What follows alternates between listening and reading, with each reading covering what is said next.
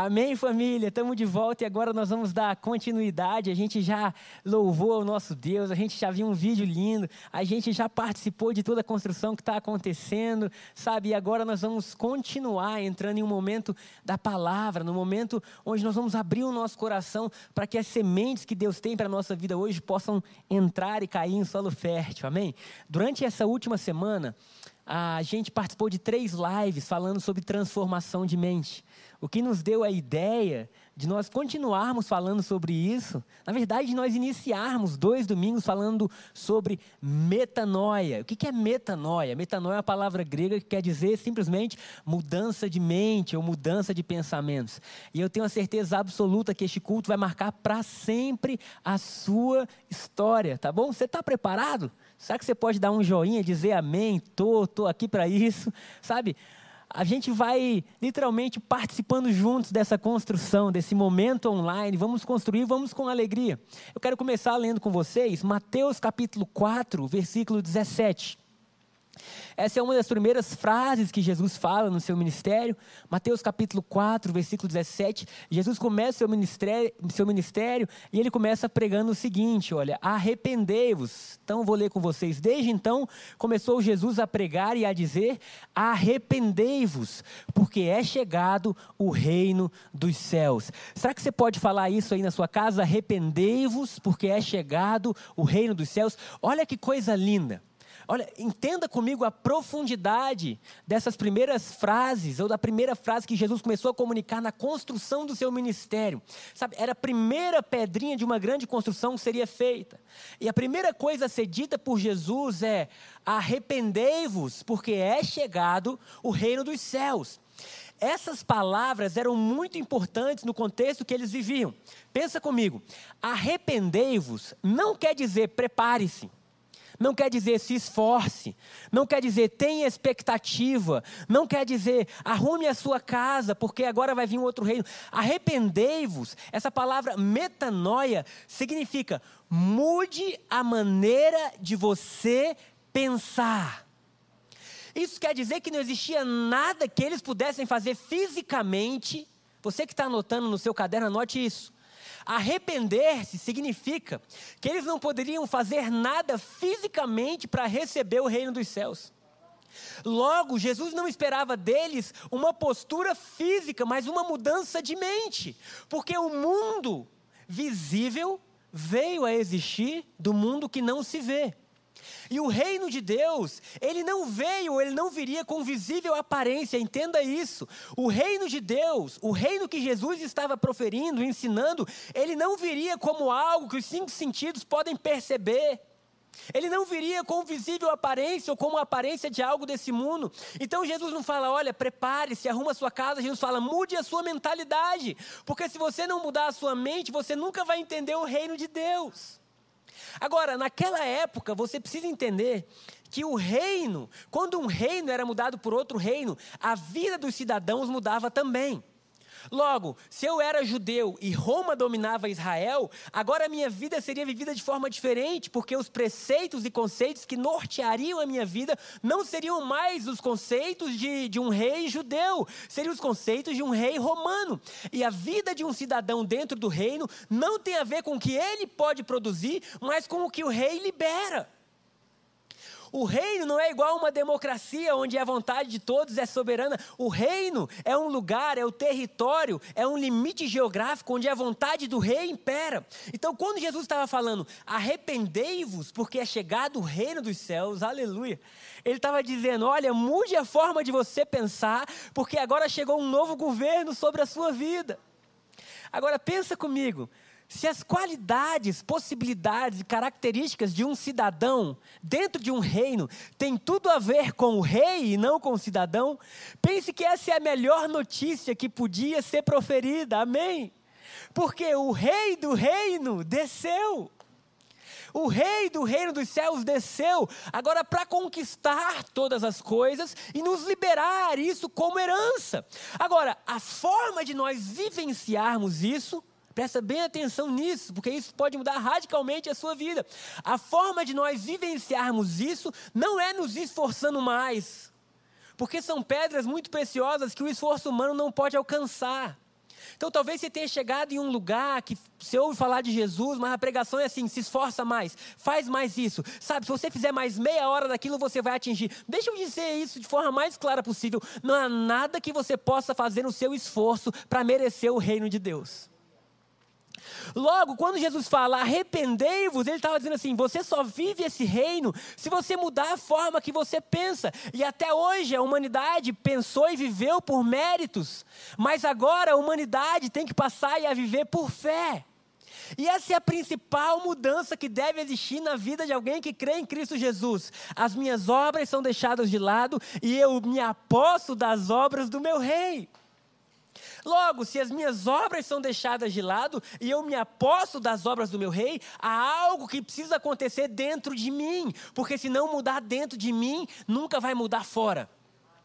Sabe, se nós tentarmos mudar, a gente pode mudar comportamentos por um tempo, talvez um ano, dois, dez anos. Talvez a gente possa viver até um pouco mais do que isso, tendo mudado os nossos comportamentos. Mas se a raiz não mudar, o tempo vai passar e o fruto que nasce daquela árvore cai sempre no mesmo lugar. E é por isso que muitas vezes a gente vive uma certa inconstância, onde a gente acha que mudou, mas passa o tempo a gente, nossa, eu estou agindo igual eu agia antes. Deus, o que, que eu faço? É tão simples, queridos. Por quê? Porque a árvore, o fruto que uma árvore produz, nunca cai longe da árvore. E é por isso que Jesus está dizendo: se você não mudar a maneira de você pensar, você não pode viver esse reino, porque esse reino ele começa a mudar de dentro para fora, de dentro para fora. Logo, mudança de mente é algo muito, muito, muito importante na sua vida. Você devia se dedicar mais à mudança da sua mente do que você dedica a malhar, a correr, do que você dedica a qualquer outra atividade na sua vida, porque eu te asseguro isso com toda certeza que eu possuo. Quando a sua mente muda, tudo ao seu redor é transformado também. Salomão disse: Assim como o homem se imagina em sua alma, assim ele é. Logo, quando Jesus veio falar do reino, ele veio falar de algo. Lembra quando Jesus está diante de, de Pilatos e ele pergunta assim: Olha, será que você é rei mesmo? E Jesus fala: Tu dizes, mas o meu reino não é deste mundo. Porque se o meu reino fosse desse mundo, os meus soldados lutariam por mim. Mas o meu reino não é daqui. Olha que coisa linda. O reino de Jesus para nós não tem nada a ver com aquilo que, que se opera aqui, mas tem tudo a ver com uma liberação interior, uma liberação sobrenatural. Quando Jesus diz assim: Eu vim para que vocês tenham vida e vida em abundância, ou aquele que crê em mim jamais morrerá, ele não estava só falando desse mundo. Ele estava falando de coisas que são infinitamente superiores a tudo que a gente pode ver. Vocês lembram quando Paulo disse assim: Ora, tudo aquilo que a gente vê veio a existir do que a gente não vê. O que Jesus estava dizendo é que tudo que nós vivemos nessa vida terrena é um reflexo do que acontece conosco. É um reflexo do que a gente crê, é um reflexo da bondade de Deus em nós. Logo, se nós queremos ter vidas transformadas, nós precisamos nos encontrar com uma mudança de mente radical. Agora eu tenho algo muito, muito legal. Mais algumas coisas legais para você nessa manhã. A maior fonte de transformação de mente se chama graça. A graça é a maior força que existe para a mentalidade ser mudada. Por quê? Porque você só entende que o reino está disponível quando você olha para Jesus. Porque para você, o que você vê, o que você vive, você pode obter de forma gratuita. Mas por que, que você pode obter de forma gratuita? Porque Jesus pagou um alto preço. Eu lembro de uma música agora. É, é engraçado que algumas vezes eu estou pregando, eu sempre lembro de música. Eu acho que Deus só errou uma coisinha assim, né? Ele esqueceu de fazer eu saber cantar. Porque dizem que quando eu canto, a, os views aí da, da, do YouTube sempre caem. Então eu vou deixar para lá. Mas dizia assim: Eu sei que foi pago um alto preço para que contigo eu fosse um, meu irmão. Né? Então, olha que coisa linda. Um alto preço foi pago. Preço esse que foi um preço de cruz. Para quê? Para que agora, através da morte e da ressurreição de Jesus, nós pudéssemos ter uma vida nova. É por isso que Paulo fala o quê? Em Filipenses capítulo 4, versículo 8. Tudo aquilo que for bom, agradável, justo, aceitável, alegre, são inúmeras características. Isso você traz ao seu coração.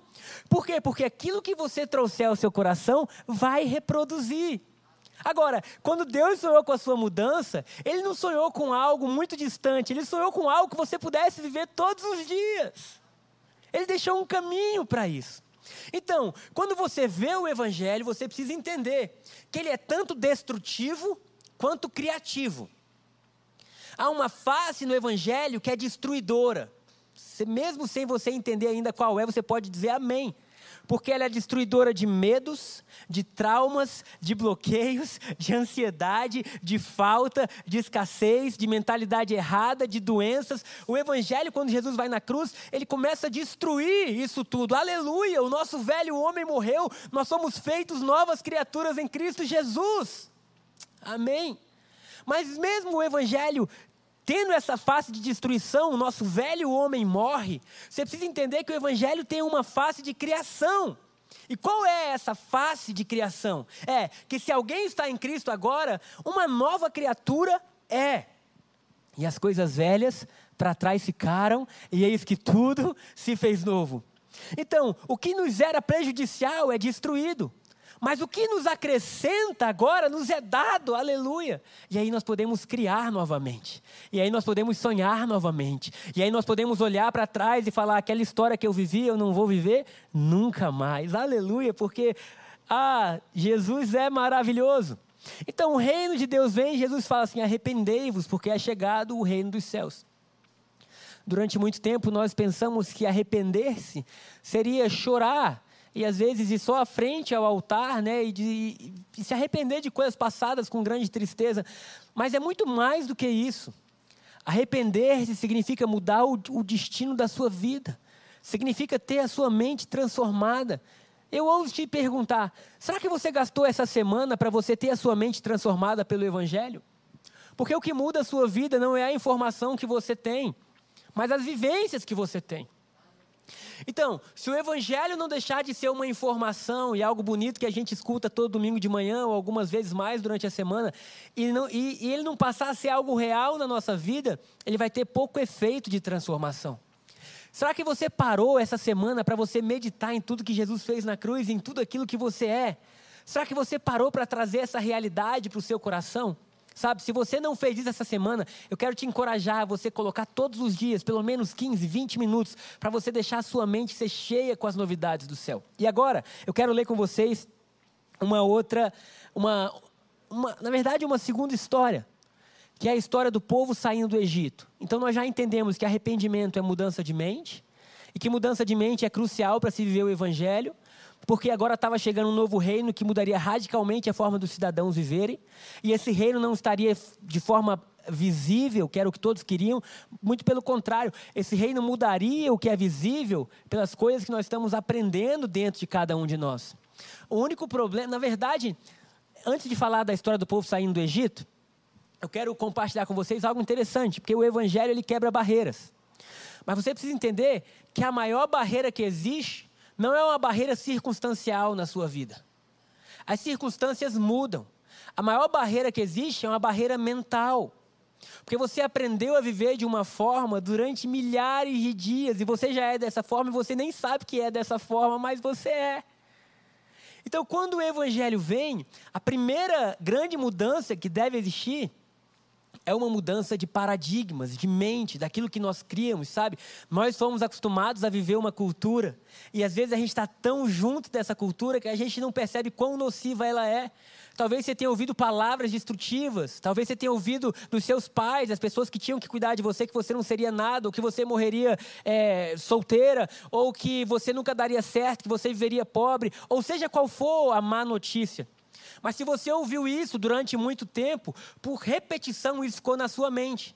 E agora vem o Evangelho. E o Evangelho, através de repetição, deve mudar a sua mente. É por isso que Paulo fala que, através do Espírito Santo, nós temos poder para mudar sofismas, grilhões e toda altivez que se levanta contra Deus. Será que você está pronto para viver essa mudança? Então, a mudança de mente ela é fundamental para que nós possamos viver uma vida totalmente diferente. Agora, vem comigo para dentro dessa história, porque nós vamos ver algo que aconteceu e que é muito, muito, muito, muito triste, mas muito, muito, muito, muito lindo.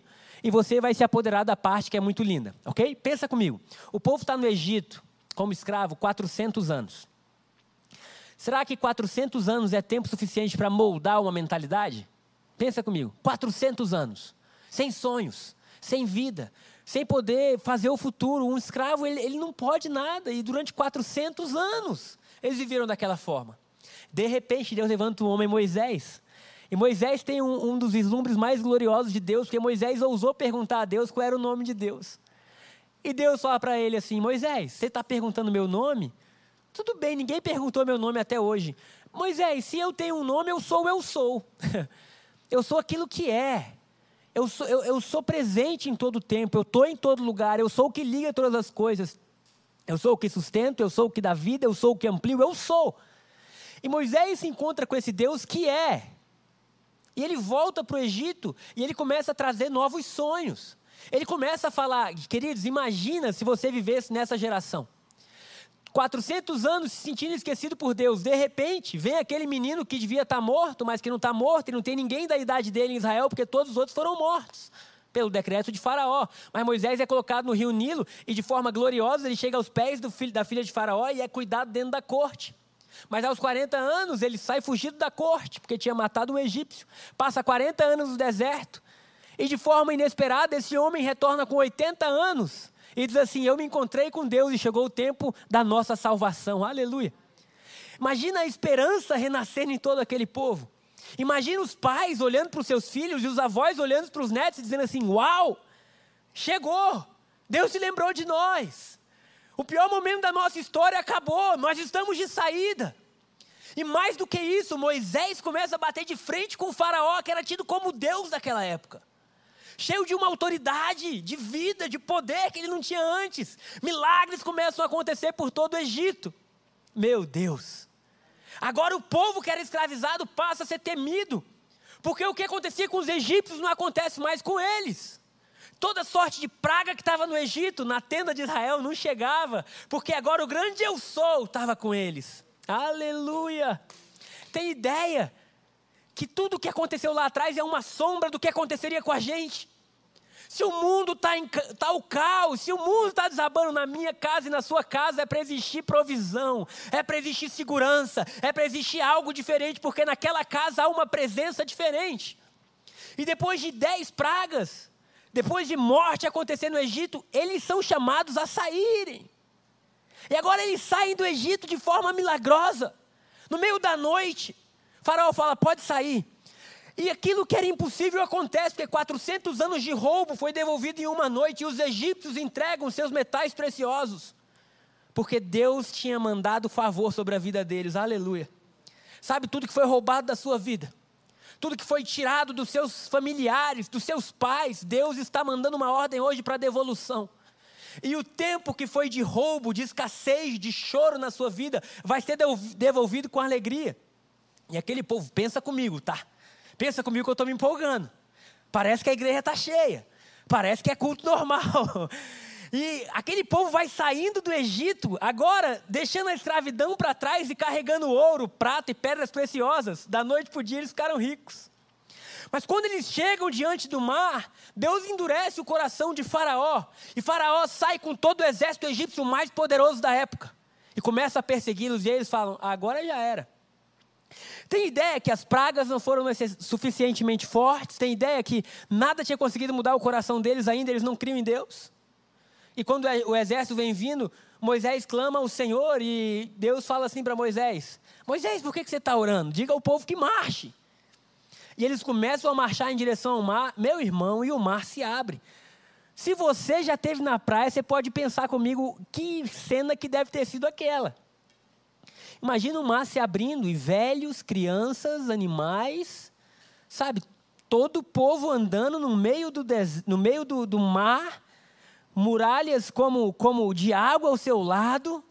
Meu Deus, é coisa gloriosa demais. Eles cruzam o Mar Vermelho e o exército que ia, ia machucá-los, maltratá-los, aprisioná-los, matá-los, agora ele é literalmente engolido pelas águas.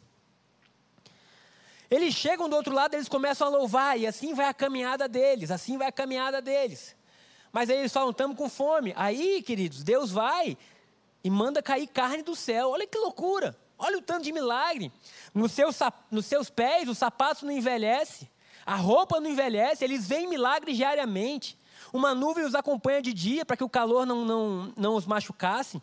uma coluna de fogo de novo. Diariamente a presença de Deus estava com eles. Sabe?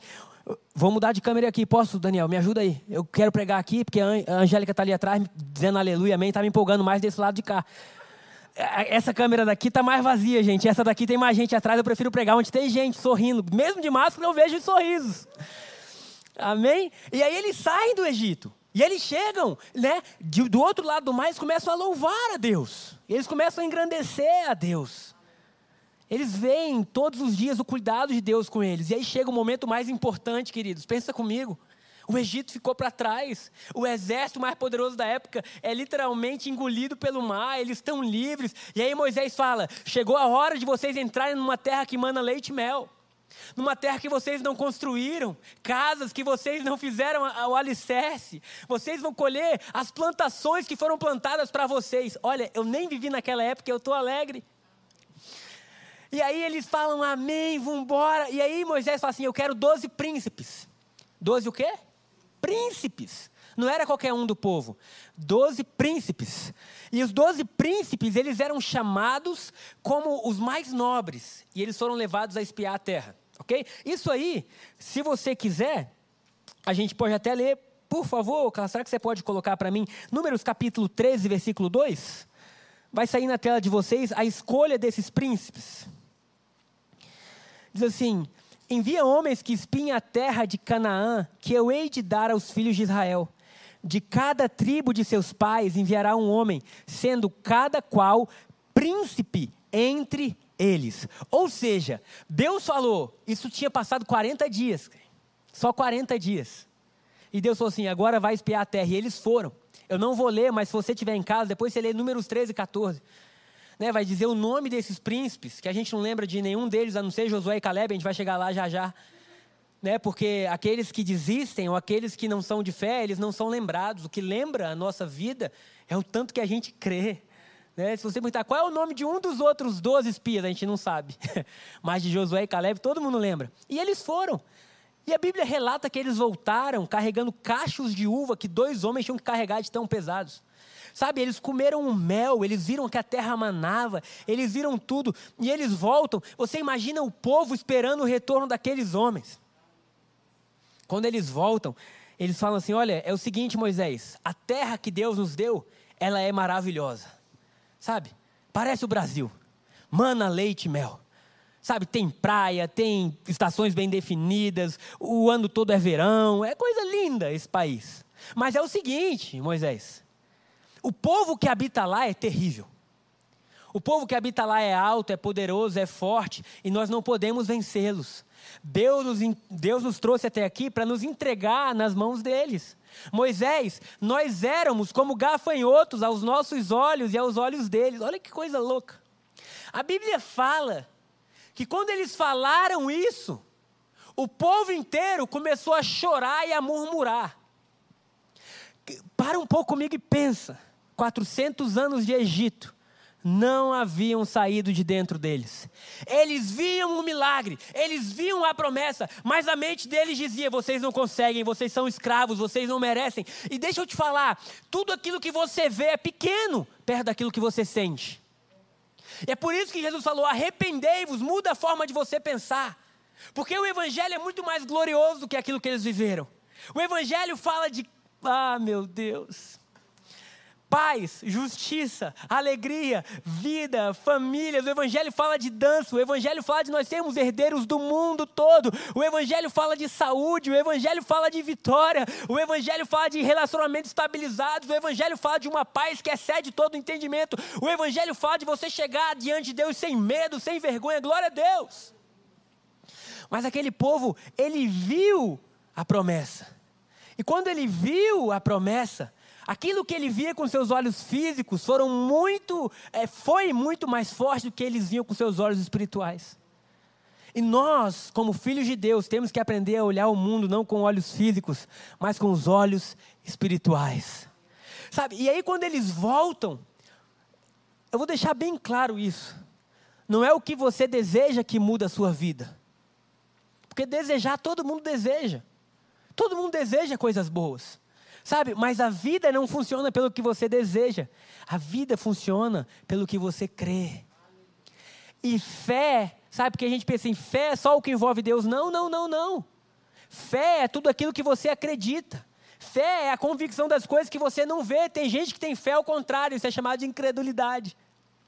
Sabe, ela continua vendo coisas ruins, imaginando coisas ruins, e isso aí leva ao que aquele povo foi levado, que é murmuração e choro. E se você tem vivido uma vida de choro e murmuração, eu quero te dizer que isso nada mais é do que sintomas de uma mente que não foi transformada pelo Evangelho. Independentemente do que você esteja vivendo, eles tinham a terra prometida diante dos seus olhos, mas eles choravam e murmuravam. Queridos, eu conheço gente de carne e osso que está passando no meio do deserto, mas está sorrindo e celebrando. Por quê? Porque a mente mudou.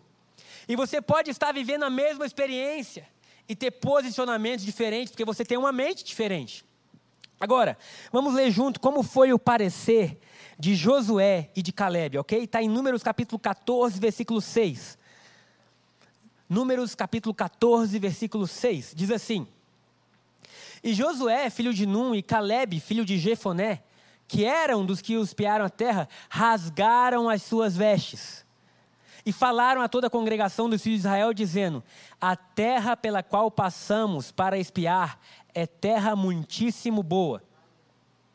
Se o Senhor se agradar de nós, será que você tem a firme convicção de que Deus se agrada de você porque Jesus é com você? então ele nos introduzirá nessa terra e nola dará terra que mana leite e mel. Vamos para o versículo seguinte, o último que nós vamos ler agora. Fala assim: Tão somente não sejais rebeldes contra o Senhor, e não temais o povo dessa terra, porque são eles o nosso pão. Olha que coisa louca! O povo, os doze espias viveram as mesmas coisas, as mesmas experiências, tiveram todos os, os pais vivendo a mesma coisa viram a mesma terra, passaram pelo mesmo mar, mas dentro de dez dizia: Nós somos como gafanhotos aos olhos deles e aos nossos próprios olhos. Mas Josué e Caleb, eles viam diferentes. Eles olhavam aquele povo inteiro e diziam assim: Eles são o nosso pão, aleluia. Toda dificuldade que está entrando no seu caminho, que está passando por você, sabe, não tenha medo. Se você está em Cristo, ela é apenas o seu pão, você vai devorar isso. Você vai passar por cima. Seja escassez, seja abandono, seja rejeição, seja o medo, é o seu pão. Deus está com você, o Criador dos céus e da terra, aquele que vive, aquele que é, aquele que nunca perdeu uma única batalha, que formou o universo, Ele está do seu lado. Então se levanta e creia que o Senhor é contigo. E ele continua dizendo assim, a última parte do versículo diz: Retirou-se deles a sua defesa, e o Senhor está conosco, não temais. Sabe que você pode escrever aí no chat, não temais? Se tiver alguém perto da sua família, fale para essa pessoa: Não tema. Amém? Agora, olha que coisa. Porque eu vou ler aqui na minha versão, não precisa abrir não. Ah, vamos abrir sim, Carla, para todo mundo ler junto, alegres. Nesse domingo pela manhã, domingo de bênção. Olha qual foi o parecer de Deus, tá? Não é o parecer do Gabriel, nem de Moisés. Olha o que Deus falou sobre aquela situação. Uma situação que foi resolvida não pelo que eles viam, mas porque eles pensavam. Uma situação que teve o seu aval não em nenhuma circunstância mundana, mas naquilo que habitava dentro de cada um deles. É por isso que o evangelho, ele, ele requer mudança de mente. Porque você pode ter a informação, mas se isso não fizer parte do seu DNA agora, sabe, você vai ver as circunstâncias e você vai agir como você agia antes. E olha o que Deus diz, Números 14, do 22 ao 24. Diz assim: Nenhum de todos os homens que viram a minha glória e os sinais que fiz no Egito e no deserto, e todavia me tentaram estas dez vezes, Deus, Deus contou as vezes que eles estavam tentando a Deus, não obedecendo a minha voz, Nenhum deles verá a terra que com juramento prometi aos seus pais. Nenhum daqueles que me desprezaram haverá. Mas o meu servo Caleb, porque nele houve outro espírito. Será que você pode dizer aí onde você está, outro espírito? Olha que coisa linda. Deus estava dizendo: daquela geração inteira que eu tirei do Egito, ninguém vai entrar na terra prometida. Ninguém vai poder viver o que foi prometido. Queridos, eles tinham uma promessa, mas eles não viveram, porque eles tinham a promessa, mas não tinham a promessa no seu coração. Eles não criam. E você não pode viver aquilo que você não crê. E Deus estava dizendo: todos eles vão ficar do lado de fora, salvo Josué e Caleb porque neles houve outro espírito. E é sobre isso que eu estou falando nessa manhã. Metanoia significa deixar o espírito da casa dos nossos pais, deixar o espírito que eu quero que você entenda, que é pensamento. Houve outra forma de ver, hoje outra forma de agir, de eita, até gaguejei. Houve outra forma de agir. Quando a Bíblia fala outro espírito, não é que existiu algo sobrenatural na vida deles. Sabe, não é que eles fossem diferentes, mais fortes, mais estudados, não, todos eram príncipes. Mas dentro deles houve uma capacidade de dizer sim a Deus. Houve uma disposição mental diferente. Houve uma disposição de ver a bênção e de ver a dificuldade e falar assim: se Deus é conosco, a dificuldade vai ser nosso pão e a gente vai viver a bênção. Queridos, e porque houve esse espírito diferente, Deus fala assim que os preservaria e os introduziria na terra que mana leite e mel. Deixa eu te falar algo para a gente finalizar esse momento de palavra. O Evangelho é verdade. Jesus não brincou quando ele disse: Vinde, benditos do meu Pai, tomai posse do reino. Jesus não brincou quando ele falou assim: está disponível, vocês são corredeiros comigo. Sabe? Mas o que acontece, o que eu tenho visto é que muitos olham essas promessas, eles se alegram com as promessas, mas quando vem qualquer dificuldade, o padrão mental deles, ao invés de dizer a promessa é minha, eu tomo posse, eu avanço, eles voltam e pensam: puxa, mas é. Ano passado aconteceu isso na minha vida. Ah, já está acontecendo de novo. Eu sabia que eu ia viver assim. Nossa, a pessoa está casada, mas está pensando: nossa, um dia ele me trai. Né? Não, eu sei, porque meu, meu pai traiu minha mãe, meu avô traiu minha avó, então é questão de tempo. Querido, essa mentalidade não pode existir no nosso meio. Porque a Bíblia diz que tudo é possível aquele que crê. Tudo é possível aquele que crê. Sabe, e o que Deus pede, a única coisa que o Evangelho pede da gente, a única, você pode ler, é que você creia. Os judeus perguntaram para Jesus quais são as obras que a gente tem que fazer para agradar a Deus. Jesus falou: não, não, não. A obra singular é essa, que vocês creiam naquele que Ele enviou. Queridos, se nós crermos em Cristo Jesus, então, a forma que nós vivemos é radicalmente transformada. Você precisa de poucas coisas para poder viver de forma mais abundante que já existiu. Na verdade, você precisa de uma só, que é renovar sua mente pelo Evangelho. Tornar real a morte, a ressurreição de Jesus para você. Dizer, olha, isso vai ser mais do que um livro, isso vai ser mais do que eu escuto os pastores, os apóstolos, os meus líderes, ou quem quer que seja pregar. Isso vai ser mais do que uma Bíblia aberta na minha casa. Isso vai ser mais do que uma religião que eu digo seguir. Esse vai ser o meu DNA. Quando Deus olhar dos céus para a terra, Ele vai achar em nós fé. Ele vai achar em nós um povo que simplesmente crê acima de todas as coisas. E porque crê, manifesta. E aí Jesus disse assim: Se vocês crerem em meu nome, os enfermos serão curados. Sabe? Mortos ressuscitarão. Famílias serão mudadas. Vocês reedificarão cidades. Esse é o chamado de Deus para nós. O Evangelho nos promete uma terra. Uma terra que não é um lugar físico, mas uma terra prometida que mana leite e mel, que é a própria pessoa de Jesus.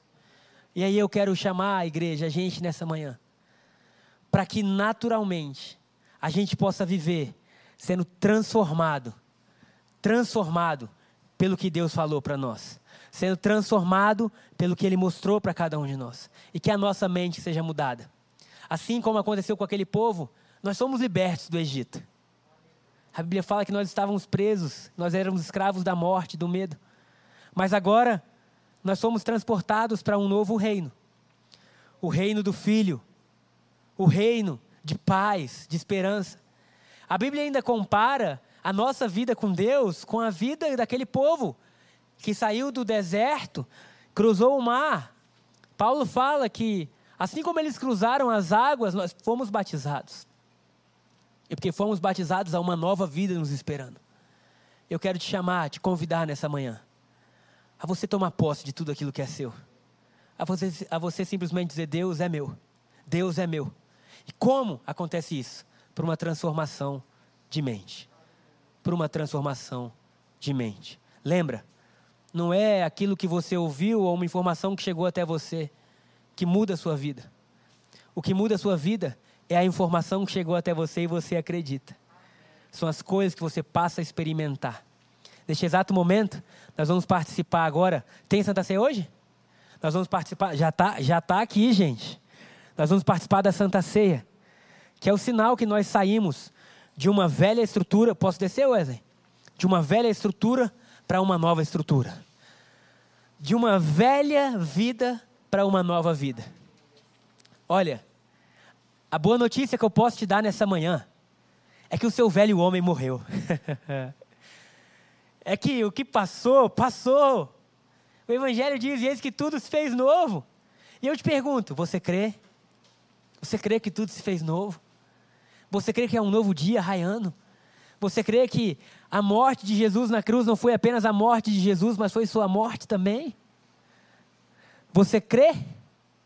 Então, nessa hora, eu te convido para ceiar comigo. Vai rapidinho na sua cozinha ou onde quer que estejam os elementos, pega o suco de uva e o pão, que representa a morte e a ressurreição de Jesus. Representa o corpo, a carne e o sangue de Jesus que nos dá vida. Queridos, nós somos como Jesus é. Nós somos como Jesus é. Sobre cada um de nós há um espírito diferente, um espírito de vida. Eu me sinto extremamente ativo e animado para viver os próximos dias, meses e anos da minha vida. Sabendo que o que nem olhos viram, nem ouvidos ouviram, é o que Deus preparou para mim e para você. Diante de qualquer desafio, se coloque de pé e diga assim: Eles são meu pão, eu vou devorá-los, porque Deus é comigo. E creia que aquele que prometeu a terra prometida, ele não brincou quando ele prometeu. A terra prometida para nós, que não é um casamento, um carro ou um emprego novo, isso não é terra prometida, queridos. A terra prometida que é viver a presença de Jesus. E aí, assim como eu falei que um fruto nunca cai longe da árvore, quando você passa a viver a presença de Jesus, as boas obras passam a ser frutos na sua vida. E quando a árvore é mudada, quando aquilo que você crê é transformado, então naturalmente novos frutos vêm à existência. Frutos que nascem diariamente de amor, de compaixão, de alegria, de dança. Eu, com os olhos da fé, eu consigo ver pessoas que vão voltar a dançar, a se alegrar, a celebrar. O inverno já passou, amém? A primavera chegou na sua vida, a primavera chegou na sua família. Pai, nesse momento eu oro. E eu carrego em minhas mãos os elementos que nos mostram que há uma terra prometida para a gente. E eu falo as frases que nosso Senhor Jesus falou: arrependei-vos porque é chegado o reino. E nessa manhã eu digo: Deus, nós estamos profundamente envolvidos nesse processo de transformação de mente. E nós queremos ver como o Senhor vê. E nós queremos que não apenas no nosso âmbito espiritual, onde tudo já foi feito novo, mas que na nossa mentalidade, tudo aquilo que o Senhor já nos deu, seja a nossa realidade. Eu oro, Deus, para que assim como está escrito, que as coisas visíveis vieram a existir das que não se veem, que tudo aquilo que nós vemos hoje passe a ser transformado por aquilo que não pode ser visto com os olhos físicos, mas podem ser vistos com os olhos da fé.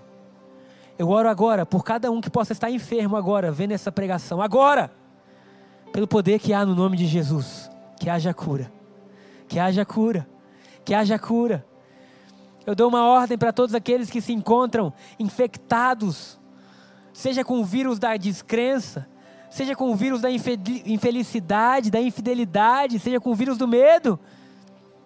Agora, em nome de Jesus, cura. Cura. Nós somos o que Ele é, temos o que Ele tem, podemos o que Ele pode. Nós somos, sim, imagem e semelhança, extensão de Deus. Somos amados, filhos aceitos. Somos perdoados. E porque somos perdoados, porque somos amados, podemos viver de forma diferente. Não há ninguém como o nosso Deus. Não há ninguém como o nosso Deus. Neste exato momento aí na sua casa, você pode participar da Santa Ceia. O louvor vai cantar mais uma canção. Que você tenha uma semana de vitória, de bênção, de vida, de alegria. Que você viva com esse espírito diferente com esse espírito de vida, de fé, nós somos muito mais agraciados do que Josué e Caleb. Porque nós não apenas temos um espírito diferente, como uma motivação ou um pensamento diferente, mas nós temos o Espírito de Deus dentro de cada um de nós. Participe da Santa Ceia e vamos adorar o Senhor.